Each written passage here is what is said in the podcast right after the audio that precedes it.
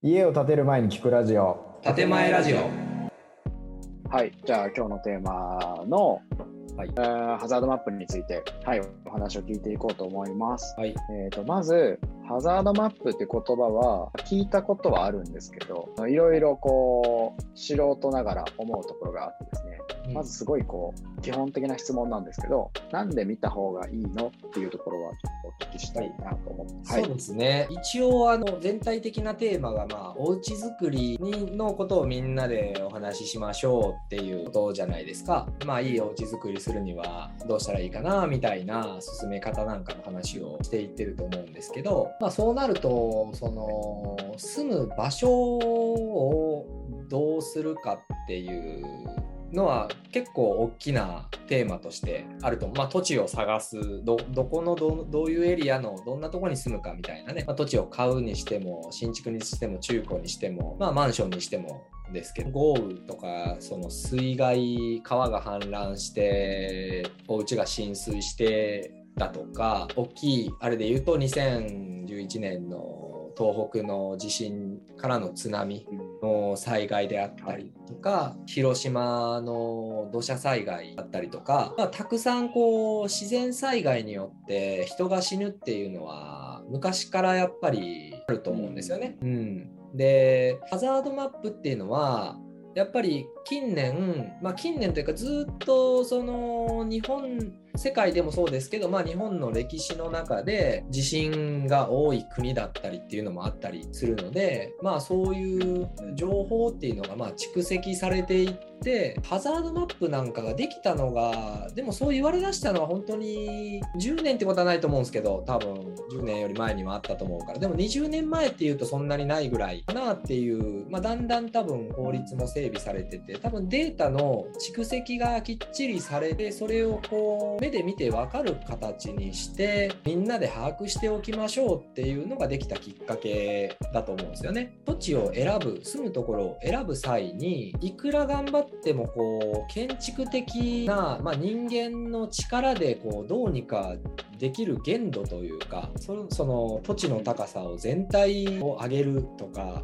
地盤を固くするとか川をせき止めるみたいなことは自然災害に対してはやっぱりこう全てをストップさせるというのはやっぱり人間には難しいかなと思うのでなのであの基本的には災害が起こりにくいところを選んだ方がいいよねという、まあ、当たり前のことなんですけど、ただその情報がハザードマップなんとなく聞いたことあるけどどんなもんかちょっとよくわかんないぐらいの認識なのでまあちょっと改めてそのハザードマップの重要性とかこれがあることによってどういうふうにそういう災害を避けることができるのかみたいなことをまあ知っておいていただくと命を守るっていうまず一番大事な部分っていう、まあ、あとはその自身の資産を守るお家であったりだとかその他ものものっていうのを守ることにつながるんではないかなと思うのではい。大事で知っておいてほしいなということでちょっとテーマとして取り上げさせてもらおうかなって感じですね。はい、なんか意外と歴史が思ったり浅いなと思ったんですけど、うんうん。ちなみにこのハザードマップってこうどうやってできてるもんなんですか？えっとね、基本的にはあの過去の災害の履歴ですね、うんとか、まあ、あとまあ地形のこの地盤面の高さ海抜とか地盤面の高さとかあと山の傾斜とかそういうものをまあデータを分析してそういうのを総合的に組み合わせて作ってるっていう感じですね。ハザードマップ、まあ、どういうものかっていうとあの大きく浸水水が来る水が来る可能性、大雨降った時とか高潮とか津波の時とかにどのぐらい水が来る可能性があるエリアですよっていうそれはあの川が近かったりだとかあの地盤が水面より低かったりとかその高さによって変わってくるんですね。っていう水に関することと、まあ、それは洪水と津波と2種類あるんですけどね。っていうそう津波の時にこのぐらいの被害がある可能性がありますよとか大雨降った時にこうなる可能性ありますよとかっていう水に関することともう一つが、えー土砂災害ですね。山の傾斜がこうなってますよみたいな。うん。まあ、そその浸水津波土砂災害土砂崩れ。この3つが大きいんじゃないですかね。なるほど。っていうのを地図上に指し示してる。うん。っていうのがハザードドマップですね。あとはその避難、ここに逃げましょうとかっていうのもありますけどね。避難施設、小学校、このエリアだったらここの小学校が安全な建物で逃げましょうみたいなことですね。ほど。うん基本的にそのハザードマップを、えー、と今3種類見て、まあ、少し検討してるエリアとか場所とかがうん、入ってるか入ってないかを確認してできれば避けるような考え方でいいんですよね。ともちろんできたら避けましょうになります。で、うん一番直結するのがやっぱ土砂災害はちょっと怖いですね。もう一瞬のことになるから。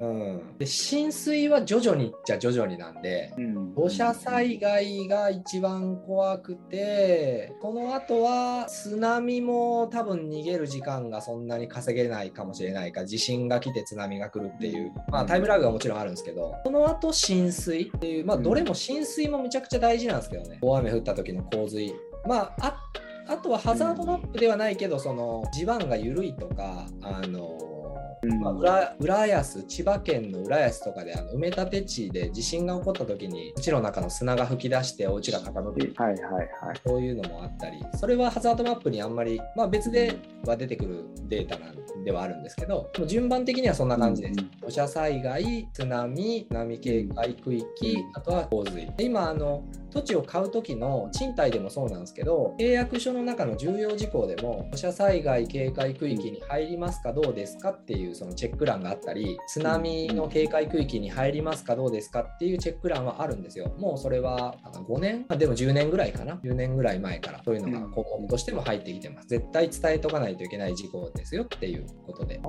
あ、そうなんですね。はいなんかじゃあ、えっと、確認できる場所、どこなんですかっていうふうに聞こうと思ってたんですけど、はいはい。まあ、契約書でも確認はできるし、事前だと、なんかそのじ該当自治体のウェブサイトにあるっていうイメージなんですけどそう、です。もう、そういう感じですかね。何々市ハザードマップとかで調べると、基本的に多分作ってないとこはほとんどないんじゃないですかね。今はもう作りなさいようになってると思います。で、渡しなさいようにもなってるんですよ。ただ、契約、いざ契約するときに、その説明をそれまで知らなくて、説明をされてって言っても、結構契約するタイミングでって言っても、その今更感が出てくるので、一応やめることはできるんだけど確か で、うんその悪い営業マンというか不動産会社とかだとまあまあこうだけどみたいなさらっと説明をしてまあ大丈夫でしょうみたいな他にも周りお家あるしみたいな そんな説明のされ方でも一応説明したことにはなるので一応自自身の命の安全は自身でちゃんと守りましょうという方がまあいいんじゃないですかね事前に調査をして。はいに。そうですね。見学、マンションの見学にうん、この前いた時に言われたのが、10年に一度とか20年に一度だと思うので、みたいなのが、こう、パッとこう、会話の中に説明される内容の中に入ってたんですよ。はいはいはい。なんかこれ、じゃあその10年が明日かもしれないっていうのを、やっぱり石井さんにいろいろ聞いてるから思えたんですけど、はいはいあ10年に一度、前だったら、あ10年に一度か、大したことないなって、なんか流してたんだろうな、過去の自分はって思ったのがちょっとありましたね。あの10年に一度って結構な頻度ですからね。うん、確かに。もう何回も来るっすよね、生きてる間に。確かにそうですね。例えばね、地震で耐震等級っていうのがあって、耐震等級はい1、2、3まであるんです。耐震等級1 1っていうのが、あの建築基準法上の最低基準。これを下回るお家構造だと違法建築ですようになるものが想定してるのが、まあ、数百年に一度程度の地震、震度6強から7程度、阪神・淡路大震災とか、熊本地震とか、2016年の熊本地震とか、その辺で崩壊しないこと。で、数十年に一度発生する地震では、損傷しない程度耐えうることができますよ。なんで、数百年に一度の大きいやつだったら、あの、すぐ損傷はするけど、倒壊はしないように作りましょうよ。数十年に一度のやつだったら、損傷、傷まないようにしましょうね。みたいなのが基準で、やっぱりまあ、数百年に一度規模の災害が、阪神・淡路大震災と熊本、まあ、あと東日本とか、まあ、ただエリアが違うから何とも言えないですけど、割と数十年に一度っていう、まあ、同じ場所で言ったら地震って、一回ドカンと来るととまた間が空くのかもしれないですけど。うん。でもまあ基本的に生きてる間には来ると思ってた方がいいと思うので、うん。ん。まあ50年に1回ぐらいだったらもう100でも100年に1回ぐらいだったらまあこれどう考えるかですよね。まあ50年に一度とかだったらうん。ほぼ来るっすよね、うん。何年っていうのもねこうアバウトですけど。過去にわたって遡って一応いつ来てるとかっていうのは把握してた方がいいかもしれない。把握した上でまあどうするかっていうのを検討。価格と見合わせてどうかですね防災アプリっていうのがありますね。僕が土地探ししてるときは一応それをアプリを入れて、えー、と気になるところの住所を打ち込んだら大丈夫かどうかみたいなパッと出るがあったのでそれを見てましたね。うん。これいいな。なんか全国見れる。体だとバラバラやもんね。そうね全国見れるの浸もあ水は浸るし水で分かれてたりする。なんかその関西版とか中四国版みたいなのが確かあった気がする。地域によって多分使うアプリが違うと思うので、なるほ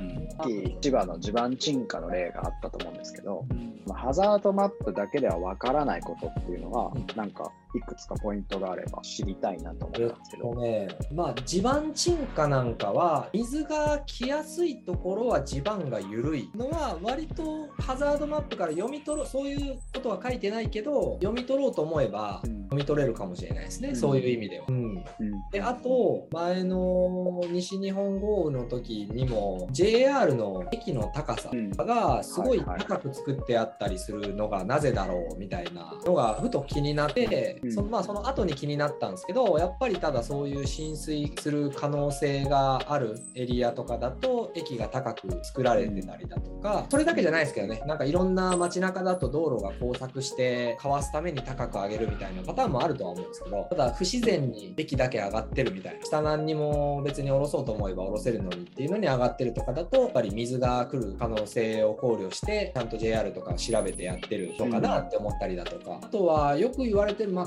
地名からこうそういうのを連想させるようなとかねうんは割ともうハザードマップでカバーできるかもしれないですね。ちょっとそれは言い伝えとかそういうので伝わってきてたのが割とこうハザードマップとかができることによってビジュアル化されてきてはいるのでそこまで名前に固執しなくハザードマップ見る前にそういう名前を聞いてこう調べてみようってなるきっかけになるなればいいかもしれないですけどね。ハザードマップをうん見た後であれば見て判断すればいいのかな。といいろいろね一応なんかその名前もこの漢字が入ってたらどうのこうのとかねよくありますけど、まあ確かにそういうとこもあるっぽいですよね。そうじゃないこともあるから、もうハザードマップを割と基準にした方がいいんじゃないかっていうことですかね。いいでしょうね。なんかね、その、うんなんとかが丘みたいな土地の名前とかも、結構そういう名前がついてるとこって、あの、新興住宅地、割と近年できた住宅地とかで、その名前を変えてたりする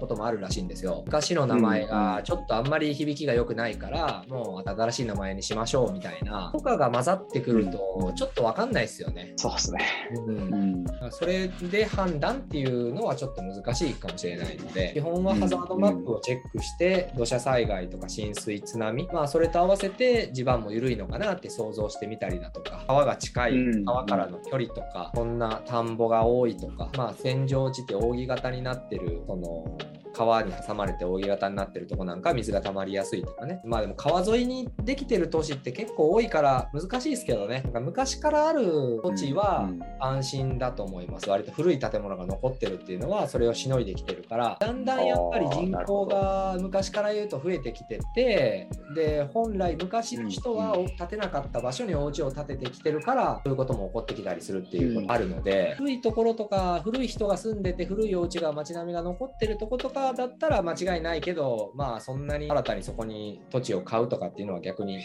ぱ高くて難しいとかもう出来上がってるからっうん。ていうのもうん。それはそっちの壁があるでしょうけどね。よくなんかこうなんでしょう山とか切り崩して100頭とか50頭とかた立ちますよみたいな。あれも僕はいいのかなって思ってたんですけどそう考えると昔の人がまあ建ててなかった山とかを切り崩してるからもしかしたらなんかリスクが。やっぱりあのその切り崩した山の中でも切ってるところはいいんですよ。だから切った土をその斜めになってるのを平らにするので出出っ張ってるところを切ってる部分と、へこんでるところを埋めてる埋めてる部分があって、はいはい埋めてるとこだとやっぱり地滑りが起こったりだとか、地盤沈下したりだとか、そういうことはありますよね。木の根っこによって保たれてた地盤がそれによって崩れて下まで影響あるみたいなことは最近あの太陽光のパネルを山を切り崩して斜面に取り付けてそれによって土砂崩れが起こってみたいなのもなんか言われてたりするのでそうそう連動して下まで影響出ると。それはハザードマップでは確認できづらいですね。やりづらい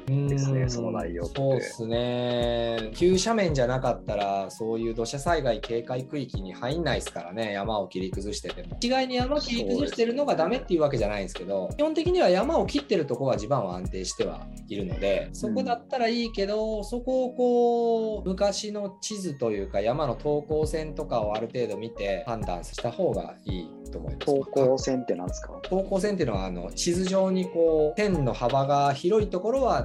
なだなだらあか、はいはい。線の幅が狭いところは急斜面になってこの線1本ごとに5メートル上がってきますあの3メートル上がってきますよ。ね年輪みたいになってるやつそうそうですね。そうそうですそうです。久しぶりに聞いたよ。幅広い方が なだらかで、なだらか、うん。幅が狭いと急斜面っていうことでしたっけ、急斜面がたくさんあると、ちょっと警戒した方がいいよっていうことですか？そうですね。土砂災害警戒区域が近くにあるとかね重なってはないけど近くにあるとかあれもね、うん。結構指定するのが難しかったりするんですよ。あの土砂災害警戒区域って、うん。要はその今まではそういうのが地図上になかったけどその土砂災害警戒区域に指定されることによって役所というかあの国の権限で指定はするようになると思うんですけどそこの土地の評価が下がるっていうことになるじゃないですか。だから結構。その気を使ってやってないとかなんかそんな権力とかによってはうん。そういうことも起こり得るのかなとは思うので、一応ここだけなってないのおかしいよなとかなんかそういう想像をある程度はしつつ見た方がなんかいいような気がしますね。確かになんかその土地を選ぶ時とかに、うん。その周りに古い家があるのがまあ目印になるっていうのは見分けつきやすいかもしれないですね、うんうんそう思うと、うん。まあ、ただ新しい住宅地ですもんね。よく見る光景でいうと。で10年20年経ってるお家とかじゃ判断効かないですからね。そうなんですよ。さっき思ったのは、古いってどのくらいを見たらいいんだろうと思ったんですよね。うんうんまあ50年とかじゃないですか。屋根が瓦だったら古いですか。うん。土壁とかね。なんか時間経ってるなーっていうお家がそのお家がボロくなってるボロくなってないっていうのは別にいいと思うんですよ。で入れられてなくって朽ちてるみたいなパターンもあると思うんですけど時間が流れて朽ちてるのか何かその被害があってなのか新しいっていうことは逆にうん。ねまっさらの状態に何かがあってそうなってるのかもしれないっていうことも起こり得るので、まあ、お金持ちが住んでるところが割としっかりしてるっていうのはありますけどやっぱりそういう土地は高いんですよね、い、い土地。あそうですね。あ災害。で災害に遭いやすい土地は安いです。だから結構不動産評価にもそれが反映されてたりするので安いからといってうん。もうここみんな住んでるからいいだろうって手出すっていうのも全財産を失うというか命を失うとかそういうリスクが出てくるので安い。うん代わりに。だからまあそういうことに注意して、天秤ちゃんとかけて判断しましょうというのが大事なことじゃないですかね。あしっくりきますよね。その説明を聞くと、うんなぜ高いところがあるのかっていう。うんですね。はい。自分にとってすごい都合がよく安いし地盤もしっかりしててハザードマップにも外れててみたいなところを探すっていうのはもう不可能に近いんじゃないかっていうイメージをしだしてるんですけど、うまい話はないというかうまい話はないと思います。基本的にはうまい話ないって思ってたらいいと思います。こんな便利な場所でこんな金額で住めますよみたいな口車に簡単に乗らないということですね。そういうことも考慮した上で自身であの広島のやっぱり土砂災害とか見てるとあれも新規でこうどんどん開拓していって山際まで団地を作っていってみたいな開発をしててうんあんだけの開発になると広島県とか広島市になるど何市だったかちょっと分かんないですけどこういう開発工事をしますよっていうのは県や役所に届け出てるんですね。要は県とかその辺がちゃんと許可を出した工事なんですよ。けどうんこういうことが起こるんですよね。できてるからそのプロプロというか役所が許可を出してできてる団地だから大丈夫とかかではなくやっぱりそういうリサーチみたいなのは大事だなと思うし結構いろんなまあその事業者の利権的なところもあったりすると思うのでそういうのにある程度忖度をしてそういう開発許可が発行されたりみたいなこともあるのかなと思うんですよね。やっぱりまあまあ言っても悪い政治家もいたりするので。って言ってたら本当に何選んでいいか分かんないとかになるから難しいですけどね。でも知った上でまあどういう判断するかっていうのはね石井さんうちの家のなんか土地というかしご存知だと思うんですけど、なんかお隣さんがもうまさにあの屋根瓦で平屋でみたいな多分ちょっと年季の入ったお家だったりとか、ね、周りは結構大きいお家が多かったりするんですけど、まあ、うちはたまたまそこでちっちゃいからまあ安く売ってる土地みたいな感じだったんですけど狙い目ももし、まあ、うちがいい場所だと仮定したらそう考えると狙い目もあるのかなと。そういう意味では本当は広い土地が良かったけど、うん、狭い土地に妥協するそうですね。あの変なというか、うん、あの正正方形とか長方形じゃないけど台形に近いような形になるとか、その理由が分かりやすくあったりするので、まあ、そういう部分でやっぱりそんな場所で形も良くて土地の広さもあってとかってなるとやっぱ金額的には上がってくるので、うん、そうですね。そういうのを込み込みでやっぱりない話はないので。言いながら僕はあの浸水の可能性が大いにある結構地盤が低い土地を買って住んでますけどね。だから川が氾濫した時にはあの浸水する1回ぐらいまでは浸水する可能性はあります。その時はそんなとこまで考えてなかったで考えてないって言っても言っても住宅会社に勤めて78年経った状態で何十件もお客さんにそういう土地を提案してる立場にもかかわらず自分でもそういう土地を選択してっていうことをしてるぐらいなので、うん、住宅会社の人が言うから大丈夫とかではないんですよね。売りたいとかっていう前提があって話をしてくるしで自分自身もやっぱり安く買いたいっていう気持ちがあってお互いのこう利益がねそういうリスクをこうスルーさせるというかやっぱそういう力が働くというかねそういう風になりやすいので、妥協案としてだからリスクに目を向けないように無視するとかね流しちゃうということがあったりするとやっぱり何か何十年に一度の災害が起こった時にはそういうことが起こりますよね。これを覚悟してっていうとなかなかね。まあでも命ですけどね。うん